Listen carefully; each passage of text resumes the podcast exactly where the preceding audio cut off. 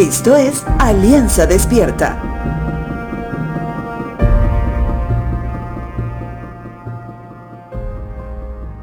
Cuando leemos o escuchamos la porción de la palabra de Dios que dice, cielo y tierra pasará, mas tu palabra no pasará, Mateo 24, ¿qué es lo primero que te viene a la mente?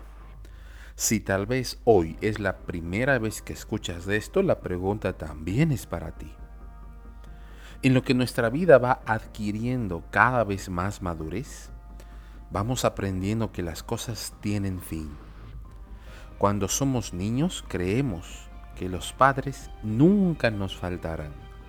Creemos que el pan en la mesa siempre estará ahí, o que la mascota de la casa jamás dejará de despertarnos todas las mañanas.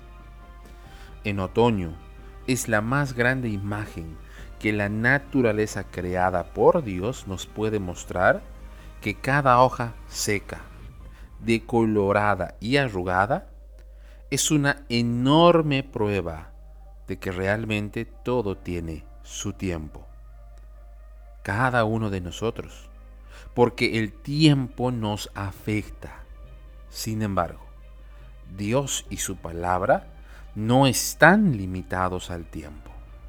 En ese sentido, ¿cuál es el punto central de las escrituras si es que éstas no pasarán?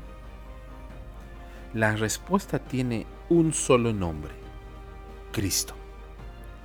Toda la escritura hace referencia a quien se ha presentado al mundo, a ti, a mí, a nuestra familia como el Salvador, aquel que vino a salvar a un mundo que no puede percibirse como pecador, pecado que nos separa de Dios y acerca a este mundo a un juicio donde lamentablemente serán hallados culpables.